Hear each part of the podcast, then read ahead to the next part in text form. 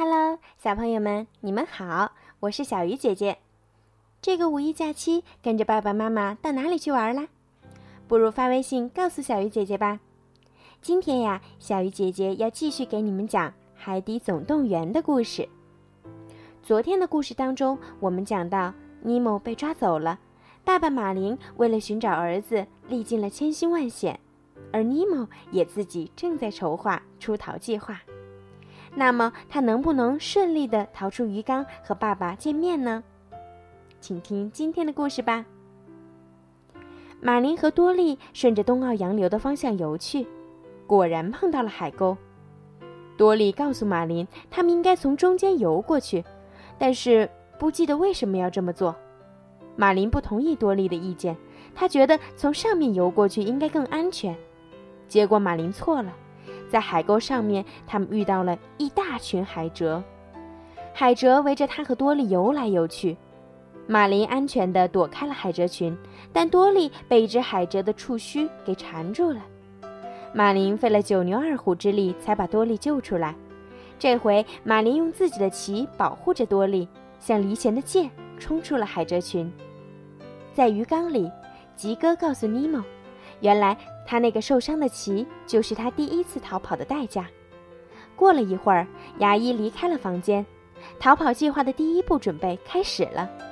尼莫经过吉哥的培训，顺利地游到了过滤器里面，并用一枚鹅卵石卡住了齿轮。结果鹅卵石一松，尼莫被倒吸着往过滤器的致命刀刃上划去。尼莫好不容易才脱离了危险，逃亡失败了。吉哥心里非常过意不去，他觉得他给尼莫的生命带来了危险。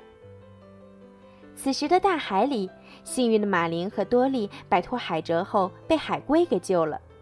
过了不知道多久，马林醒了，他发现自己正被一只海龟龟龟驮在背上。小丑鱼大战海蜇群，佩服！龟龟被马林的勇敢深深打动了。多利这会儿正在和一些小海龟捉迷藏呢，龟龟的儿子小谷也在里面。马林惊讶地发现，龟龟正在鼓励小谷要有一定的冒险精神，因为他觉得那是他的后代必须学的一堂课。看到这些，马林不禁怀疑自己对尼莫的保护是不是有点过分了。在小海龟们的一再追问下，马林解救儿子的英雄故事很快就在整个大海里传开了，一直传到了大嘴哥的耳朵里。大嘴哥告诉尼莫他所听到的一切，尼莫被爸爸的勇敢鼓舞了，他直接游进水管里，拿鹅卵石堵住了过滤器的扇叶。尼莫成功了。马林跟多利和海龟们告别后，不知不觉在脏水里迷路了。多利像一条蓝鲸打听方向。可蓝鲸根本不回答他，还没等他们反应过来，蓝鲸已经把他们吸进了血盆大口。此时，在牙医的鱼缸里，鱼儿们一片欢呼雀跃。由于过滤器给堵住了，鱼缸里的水已经变得黏糊糊、绿油油的了。谢尔曼决定在达拉来之前把鱼缸好好清洗一下。孩子，准备好见你老爸了吗？吉格问尼莫。尼莫兴奋地点了点头。在不远处的悉尼港，蓝鲸把马林和多利喷了出来。他们又回到了大海。我们成功了！马林高兴地大叫起来：“我要找到儿子了！现在我们得赶紧找到带走他的那条船。”可港口停了好多好多船，连看都看不过来。马林和多利找了整整一个晚上。天亮时，多利已经没有一点力气了。正当马林给多利鼓励时，一只鹈鹕飞了过来，把他们叼走了。鹈鹕在码头上停了下来，马林和多利找机会逃了出来。马林重重地掉在甲板上，他气喘吁吁地说：“我们一定要找到我的儿子尼莫。”停在一旁的大嘴哥简直不敢相信自己的眼睛，他就是那条打遍大海无敌手的小丑鱼。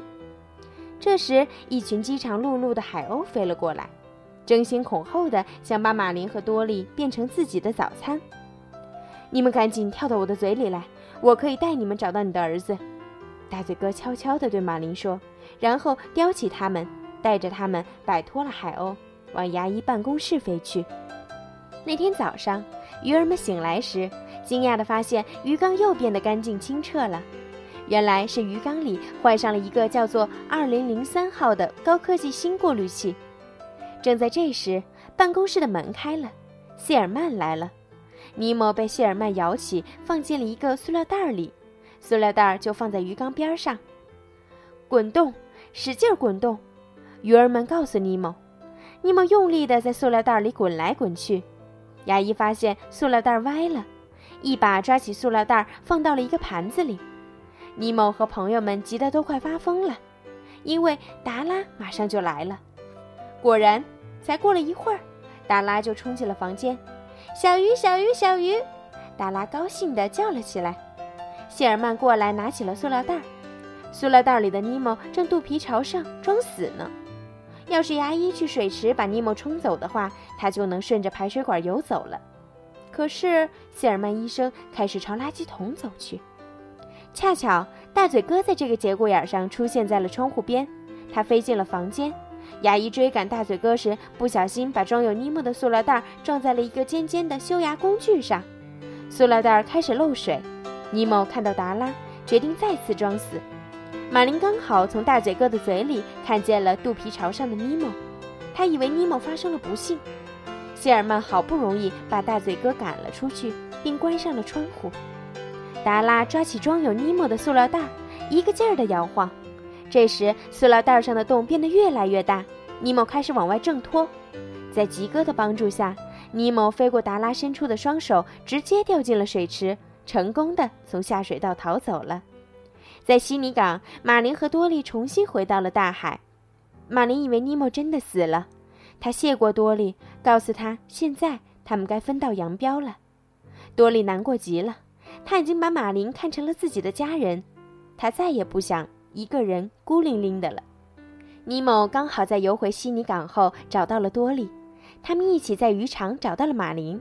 可是他们还没来得及享受重逢的幸福，一张大网把多利和一堆小鱼给罩住了。尼莫说：“我们告诉所有的鱼，让他们一起往下游。”尼莫，别靠近！马林看见尼莫朝渔网游去，急得大叫：“我不想再次失去你，爸爸，我能做到。”尼莫充满自信地说：“没错，马林终于相信了儿子。我知道你一定能行。”在大家的共同努力下，渔网终于给弄破了，大家又重回了海洋的怀抱。几周之后，马林把尼莫送回了学校。经过一番磨难，父子俩的感情更深了。在悉尼港，吉哥带着鱼缸里其他鱼儿也都逃出来了，他们成功的破坏了2003号过滤器。谢尔曼医生不得不再次清洗鱼缸。问题是，他们该怎么从这些塑料袋里跑出来呢？好了，小朋友，《海底总动员》的故事就讲到这儿啦。明天还有更好听的故事等着你哦。早点睡觉吧，晚安。